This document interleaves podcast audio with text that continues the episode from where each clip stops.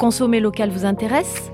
Ce podcast de Sud-Ouest est accompagné par le mouvement hashtag Bordeaux Local, une campagne qui met en avant les acteurs économiques girondins, les établissements, les hommes et femmes qui jouent la carte des produits locaux et des vins de Bordeaux. Aujourd'hui, plus que jamais, l'ensemble des acteurs locaux doivent se soutenir et participer à une économie plus solidaire, responsable et engagée.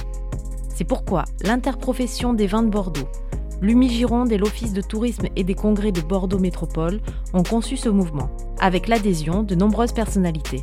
Si vous aussi vous êtes hashtag Bordeaux Local, rejoignez-nous en découvrant les établissements qui mettent en avant les produits locaux, en vous inscrivant sur bordeauxlocal.fr et en partageant le hashtag Bordeaux Local.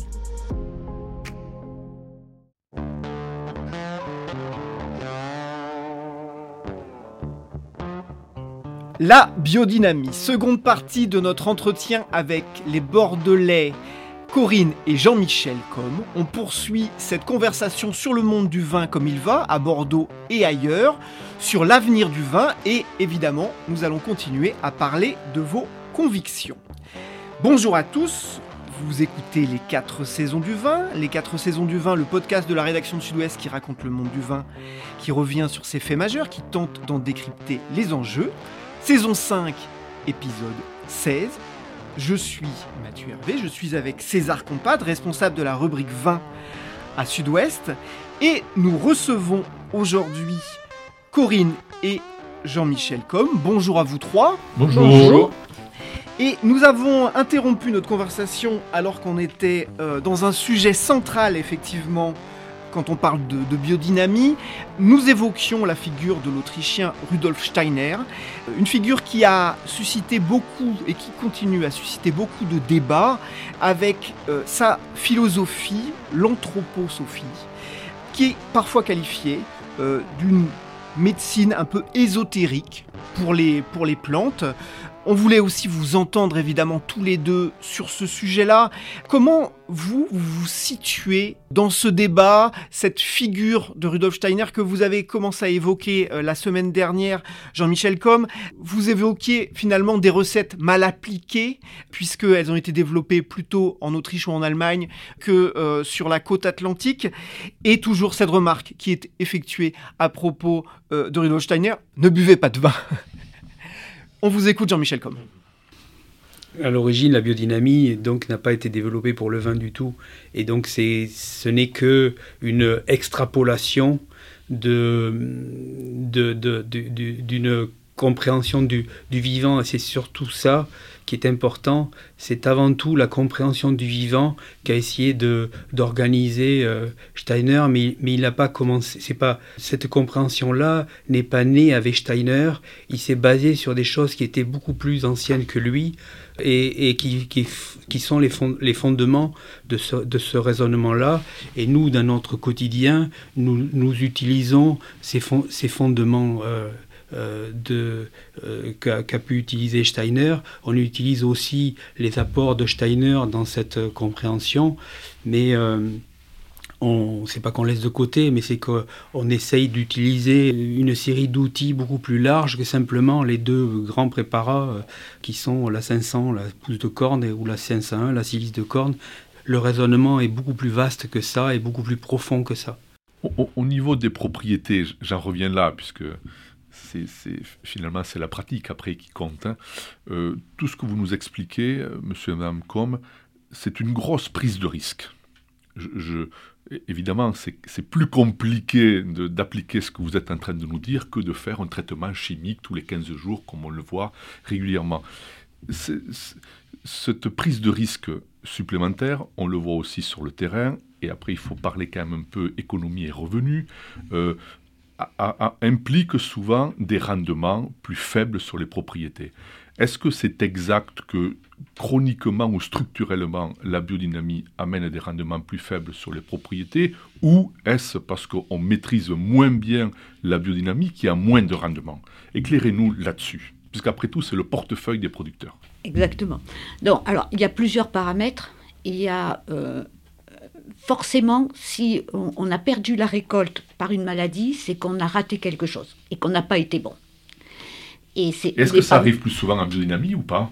Alors, les conséquences sont plus importantes qu'en chimie, parce que quand il y a des fortes pressions milieu, tout le monde perd un peu de récolte.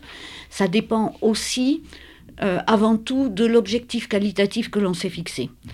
Parce que si on a deux fois la récolte sur pied potentielle et qu'on se dit on va faire des vendanges vertes, euh, on a une attaque de mildiou, on en perd la moitié, euh, ben on, on, reste sur un rendement correct. Mais si on a un objectif qualitatif important et qu'on a raisonné euh, en amont les amendements, que la taille a été dédiée à une certaine quantité parce qu'on euh, on pense que le, raisin parfait ne peut pas être produit sur des vignes trop vigoureuses, euh, la moindre attaque a un impact euh, économique parce que ben, perdre la moitié de, la moitié de l'autre, c'est forcément... Donc il y, a, ce paramètre-là, il y a aussi le paramètre des densités de plantation, parce que après il y a quand même aussi des, principes de prophylaxie qui aident à, maintenir un feuillage et, une distribution des grappes le moins entassée possible. Euh, dans des vignes à, faible densité de plantation, il y a forcément sur chaque pied énormément d'entassements, ou alors on est sur des rendements économiquement non viables, parce qu'en général, euh, le, prix de vente de la bouteille va de pair avec la moindre densité de plantation. Mais Corinne, comme ça c'est quelque chose sur laquelle vous, insistez beaucoup, c'est le nombre de pieds à l'hectare, euh, la répartition des grappes et euh, le réseau racinaire, si je ne m'abuse. Exactement. Donc en fait, euh, et c'est peut-être aussi un des problèmes de Bordeaux d'une manière plus générale, au-delà de la biodynamie, c'est que on a restructuré le vignoble bordelais. Bien sûr, je ne parle pas des grands crus, mais de la grande majorité des Bordeaux. Donc, il y, a eu une restructuration. Euh, ben, pour revenir toujours pareil, euh, quand on a perdu la notion de paysan et qu'on a voulu garder des, enfants sur l'exploitation, euh, il y a eu une foi dans la mécanisation et, des progrès de mécanisation qui ont fait que les vignobles ont euh, terriblement chuté en densité de plantation. C'est l'époque aussi où on a eu la facilité avec les engrais chimiques et, euh, un bon aussi parallèlement à ça, des produits phytosanitaires. Donc, euh, on a restructuré un vignoble qui correspondait à une demande de l'époque, avec de pouvoir produire à moindre coût et surtout humain, du vin de masse quelque part. Euh, et, la chimie permettait, bon, gré mal gré, et à la vigne et au chai, de, faire des vins corrects. Euh, on, continue à faire des vins corrects, mais partout dans le monde, on sait faire des vins corrects aussi, et, et, et un, coût bien moindre qu'à Bordeaux. Et ce, vignoble, euh, haut et large, comme on dit sur, Bordeaux, fait aussi perdre le lien au terroir parce que sans concurrence, les racines ont, tendance à être feignantes, donc elles attendent en surface euh, l'engrais et, ne descendent pas chercher le, les nutriments qui sont en vérité le, terroir. Donc c'est un cercle vicieux qui est entretenu, euh, fait de mensonges, de l'interprofession, etc. Mais c'est un des points aussi qui fait que Bordeaux souffre aujourd'hui. Mensonge, par exemple Vous pensez à quoi? bah, il y a quelques années, par exemple, l'INAO avait demandé à changer la, densité de plantation de Bordeaux et demandé 4500 pieds hectares sur les nouvelles plantations. alors, que, alors que la densité était plus faible. Était plus faible, voilà. Et, alors après, ça, on rentre dans la, cuisine, mais, mais euh, euh, les syndicats euh, de, de, vignerons se sont opposés à ça et ont ont vécu ça comme une victoire sur l'INAO de pouvoir conserver euh, des vignes plantées à 3 mètres. Euh, de manière à ne pas pouvoir conserver les tracteurs, alors que les tracteurs sont en général changés tous les trois ans. Mais c'est c'est euh, c'est toujours pareil, quand, quand l'avion tombe, c'est qu'il y a eu une succession de problèmes qui n'ont été qui n'ont pas été décelés, mais c'est un des facteurs pour moi du problème général qu'il y a maintenant à Bordeaux. La densité de plantation. La densité de plantation et la, la, la, qualité qui en découle et la difficulté de passer aussi en bio des vignes qui vont avoir une charge importante et une prophylaxie compliquée. On va continuer à, éclairer les, enjeux du vignoble bordelais avec votre expérience à l'international et, et, aussi au local. Justement, vous revenez de Californie et on voulait vous entendre un petit peu tous les deux sur euh, ce que vous voyez dans, des vignobles qui aujourd'hui souffrent peut-être différemment, mais qui peuvent euh, préfigurer des situations dans lesquelles pourrait se retrouver le, vignoble bordelais. Leçon de Californie. La gestion du sol. La gestion du sol. en premier lieu, parce que si le sol n'est pas vivant, il ne sait pas gérer l'eau. Et enfin, on a un leitmotiv, c'est euh, pas d'irrigation. Donc euh, nos, clients, la condition c'était euh, de passer en, dry farming, donc sans irrigation. Donc des vignobles qui ont été plantés avec irrigation, on ne peut pas couper l'eau du jour au lendemain. C'est d'abord revenir à d'autres pratiques dans la gestion du sol, la gestion du, du, palissage, d'un point de vue technique, tous les gestes comptent. Et un maître mot, c'est la parcimonie. Tout ce que l'on produit doit être utile. On ne met rien par terre. On ne met pas une feuille par terre, on ne met pas une grappe par terre. C'est un constat d'échec si on est obligé de le faire. Et, de manière justement à ne pas épuiser les réserves en, eau et en nutriments et, à pouvoir amener des raisins mûrs, sains, turgescents et magnifiques à la vendange sans avoir irrigué. Mais c'est un travail de fond qui se fait et un accompagnement complètement différent de ce que l'on fait euh, sur, Bordeaux après tout au long de la saison. Mais c'est, euh, ça fonctionne.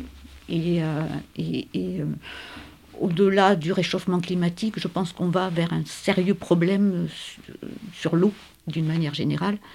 Et euh, il n'est pas possible dans le désert d'irriguer et de priver euh, un jour sûrement les, populations d'eau, et ça commence à être le cas puisque euh, il y a plusieurs villes qui sont approvisionnées par camion. L'eau est cotée en bourse. Dans un restaurant, il faut demander le verre d'eau parce qu'autrement, au cas où on, le gâcherait, et, tout est irrigué. Donc, enfin, moi, il y a des choses que je ne comprends pas et j'ai l'impression qu'on marche sur la tête très souvent. Et j'ai très peur que Bordeaux, euh, euh, n'étant pas prêt en amont, ait la tentation de demander l'irrigation, ce qui a été déjà fait euh, par dérogation cette année. Et alors que des, solutions alternatives et durables existent. Effectivement, il y a un débat sur l'irrigation. Un autre point sur lequel on voulait euh, vous entendre, euh, Jean-Michel, tout à l'heure on a parlé au moment de préparer cette émission des incendies. Et le, vignoble californien est un, vignoble qui a été confronté depuis longtemps aux incendies. Quelles remarques vous vous êtes faites euh, sur place alors que le vignoble girondin a lui aussi été, si ce n'est touché, au moins menacé? Les incendies font partie de la culture de la Californie depuis la nuit des temps. Donc, euh, les vignobles se sont insérés dans, ce, dans cet environnement-là. Et, de temps en temps, effectivement, euh, est-ce que c'est plus maintenant qu'avant? Je, ne peux pas dire. L'importance économique de la viticulture a fortement augmenté aussi. Et effectivement, il y a, parfois des, problèmes avec des vins qui, qui, qui deviennent propre à la, à la vinification, enfin des raisins. Avec euh, des goûts de fumée. Exactement. Des goûts de fumée. Le smoke, euh, smoke taint. Euh, et donc après, c'est toujours pareil. C'est une, il y a la vision à court terme ou à, petite, à, petite vue. Il y a la vision un peu plus large qu'il faut avoir sur ces phénomènes-là. Et donc moi, je me suis beaucoup intéressé à la Californie puisque j'y suis intervenu. Et donc euh, la, culture, euh, les, Indiens, euh, les Amérindiens ont géré la Californie pendant 12 000 ans et ils avaient une façon de gérer la nature qui était sûrement plus pertinente à ce niveau-là que les, les, peuples qui sont arrivés après. Et je crois que il faut aussi trouver un, équilibre juste entre la, le, laisser faire de la nature et une organisation de, de, la nature et donc il faut euh, notamment ne pas avoir de végétation intermédiaire, surtout quand ce sont des résineux, des endroits, des, souvent dans les endroits chauds, ce sont des, des, essences qui ont quand même euh, de, la résine et qui brûlent facilement. Il faut toujours avoir euh, une, une, gestion globalisée des choses et effectivement, bon on a, dans ce qui est arrivé l'été dernier à, Bordeaux, on a quand même certains éléments euh, qui, sont euh, un peu identiques, c'est-à-dire euh, des pare-feux qui ne sont plus entretenus pour des raisons des fois un peu politiques, plus que forcément pour des, raisons financières. Enfin, il doit y avoir un peu les deux. Et donc, il faut arriver à, trouver cet, équilibre-là. autrement, effectivement, ça devient quand même très problématique. Quand toute une région ne peut plus commercialiser son raisin euh, parce que parce qu'il sent la fumée, euh, ça devient juste euh, une catastrophe. Et on aimerait vous entendre on, a, abordé donc ces deux points, l'irrigation et les incendies, mais évidemment le réchauffement climatique d'une manière générale, c'est le grand sujet de préoccupation. Vous, avec votre expérience, l'expérience à l'international, l'expérience de la biodynamie, vous êtes inquiet, très inquiet, affolé. Euh, ce sont des éléments qu'on peut gérer. quelle, est votre vision, Madame Com, sur ce sujet du réchauffement climatique? Il faut le craindre? Euh, Alors, il est, effectif. Après les causes euh, euh, on est aussi dans des cycles, donc sans être climato-sceptique, il y a des cycles. Le, euh, nous, on regarde beaucoup le ciel. Et, l'activité solaire aussi, donc il y a quand même des corrélations à faire. Il y, a, y, a, une adaptation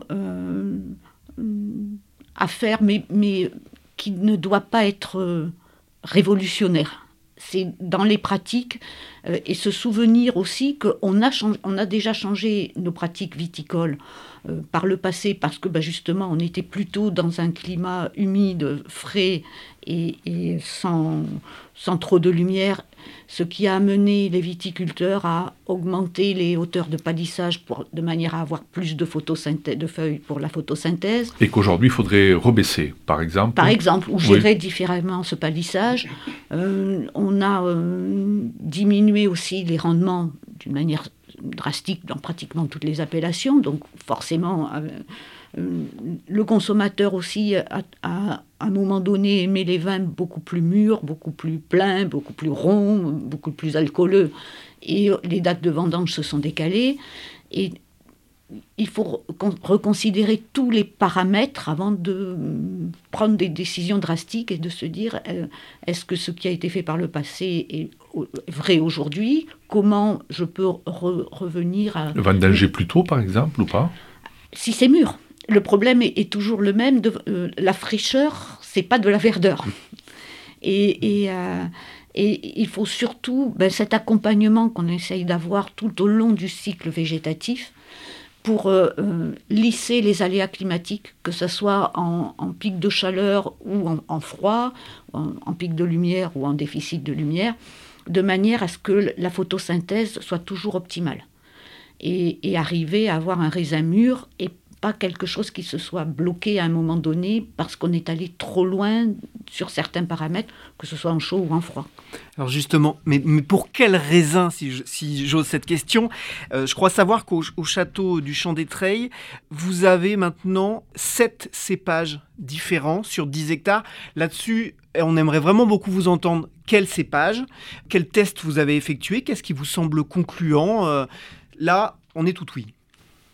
Il y a de toute manière toujours un couple terroir-cépage qui doit être respecté. Ensuite, il y a une autre vérité, c'est que euh, la finesse d'un vin arrive toujours dans les conditions les plus septentrionales de culture. Donc il y a des, cépages, euh, et après c'est un compromis entre le climat, le terroir et euh, le type de vin que l'on veut produire. C'est toujours plus. Il y a des, choses qui sont faciles et, qui fonctionnent, et il n'y a pas de jugement à avoir là-dessus, mais c'est après euh, euh, à chacun de mettre la barre où il la souhaite. Et, je pense qu'on a tous un vin rêvé dans la tête quand on, veut planter ou pas. Aujourd'hui, dans votre cas, euh, au château du Champ des Treilles, c'est quoi? C'est toujours une dominante de Merlot Oui, alors on a du blanc, on a du rouge, c'est aussi pour ça qu'on a sept cépages. On a trois cépages en blanc et, quatre cépages en rouge. Mais le, on est sur argilot de calcaire et c'est le, le, monde du merlot.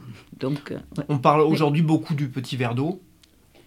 Petit verre d'eau, oui, on a du petit verre d'eau, mais c'est pas un cépage facile et on se trompe souvent sur les besoins Jean-Michel, comme opine du chef. Alors là, on, voudrait, on voudrait aussi vous entendre. Non, non, on a, on a planté donc du petit verre d'eau euh, dans juste après avoir repris le, domaine. Donc on a planté aussi des vignes à 10 000 pieds hectares, ce qui nous semblait être l'optimum à, Bordeaux. Et donc on a fait l'effort de planter des vignes à, à 10 000 pieds hectares.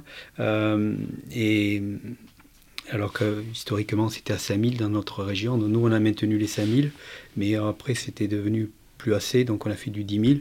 Et, euh, et donc on a, planté du petit verre d'eau à cette époque-là aussi, puisqu'on voulait, on a été arrivé à, une proportion de merlot qui nous semblait euh, euh, optimale ou qu'on ne pouvait plus, qu'on ne souhaitait plus dépasser.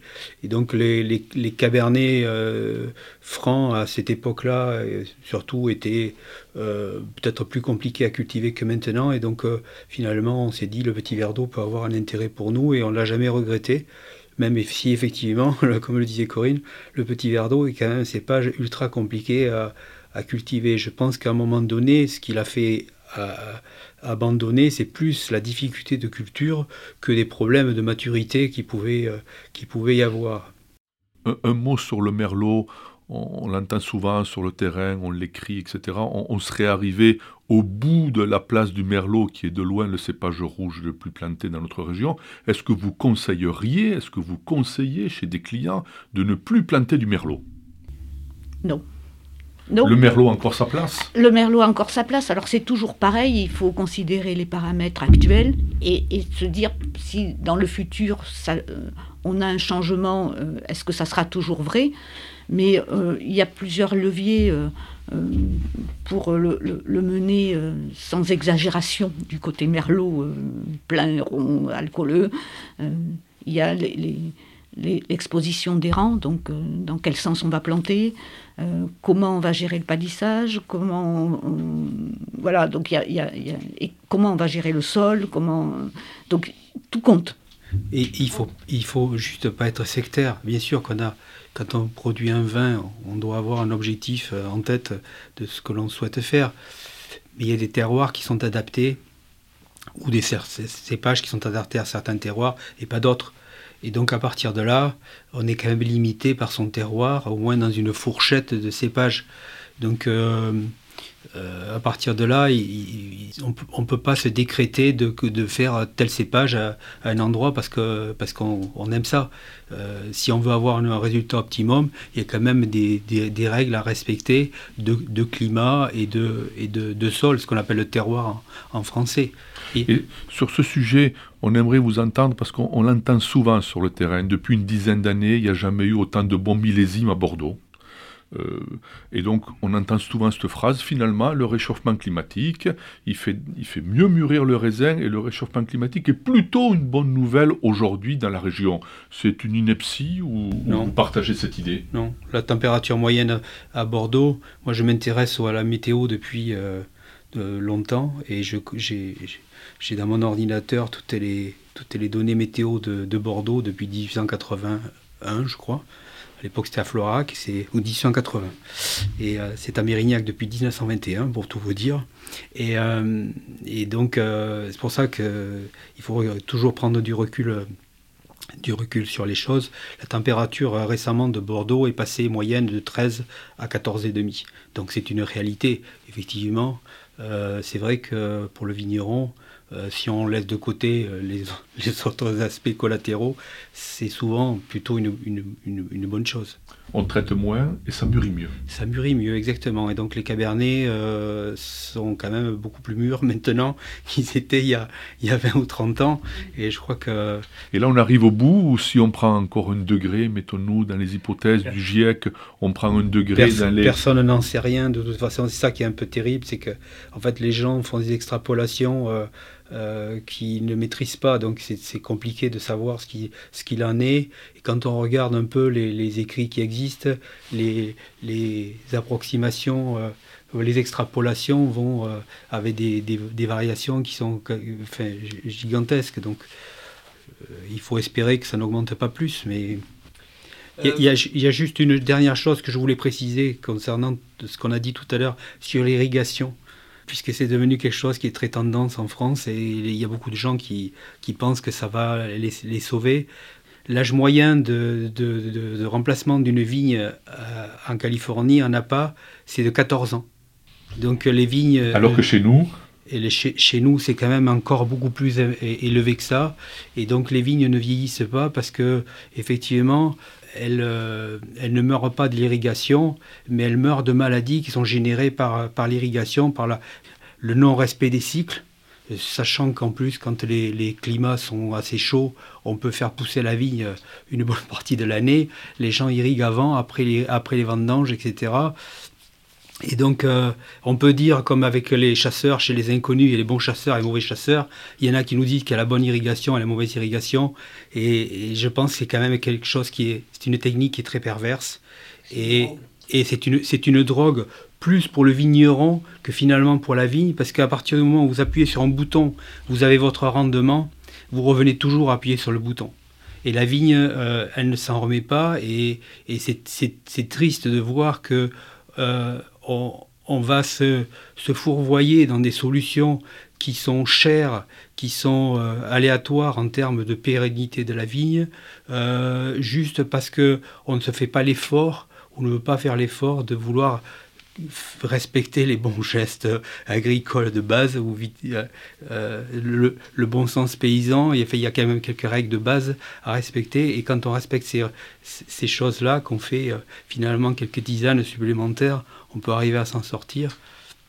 Je, précise que la durée de, de, de, la vie des, des, des, des plantations euh, ici dans la région, c'est plus 30 à 40 ans. Voilà, c'était pour faire le lien avec les 14 ans dont parlait M. Comte tout à l'heure. Jean-Michel Comte vient donc d'ajouter une pièce majeure dans le débat sur l'irrigation.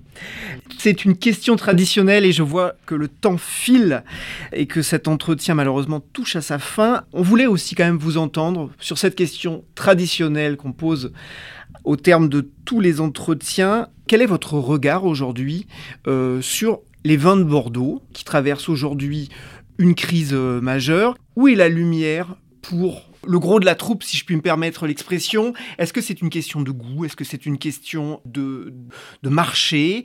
Euh, Est-ce que c'est une question de vision? On, on voulait un peu avoir, vous, votre sentiment, si ce n'est une analyse. Alors, c'est difficile maintenant à juger parce que euh, depuis 2020, on est en vin de France. Et on est en vin de France pas pour changer de cépage ou pas pour faire des choses euh, très, très, très exotiques. Votre domaine, vous, il est ouais. en vin de France. On est passé en vin de France en 2020. C'est ce qu'on appelait autrefois les vins de table. Et donc, vous n'êtes plus en appellation. On n'est plus en appellation parce que vous en ne désaccord. Plus Bordeaux sur votre non. bouteille. Et ni château. Parce ni, château. ni château. Très bien. Donc, j'ai fait deux fois euh, l'erreur euh, lors de ces entretiens. Je vous présente ici mes excuses. Non, non mais ça faisait plusieurs années. Alors après, euh, il y avait le problème commercial qui me faisait un petit peu peur, mais, mais euh, plusieurs années où on ne se reconnaissait absolument plus euh, dans la politique environnementale prônée par le CIVB et les Bordeaux, plus du tout dans leur, le, marketing, dans la manière de présenter l'appellation, le vignoble. Euh, des outils euh, obsolètes pour communiquer. Euh, et réellement, moi, j'avais l'impression d'être sur le Titanic. tout le monde sait qu'on va sur l'iceberg. Il y a quelques personnes qui dansent sur le pont en buvant du champagne. La grande majorité des vignerons sont dans la cale en train de charger le, le, la, et, la, chaudière. Et l'orchestre continue à jouer bon, sur le pont. Voilà. Et, et, à un moment donné, ben, on a dit ben, on va prendre notre canot de secours, on va ramer, mais on, on, on sort de là parce que la machine est trop grosse.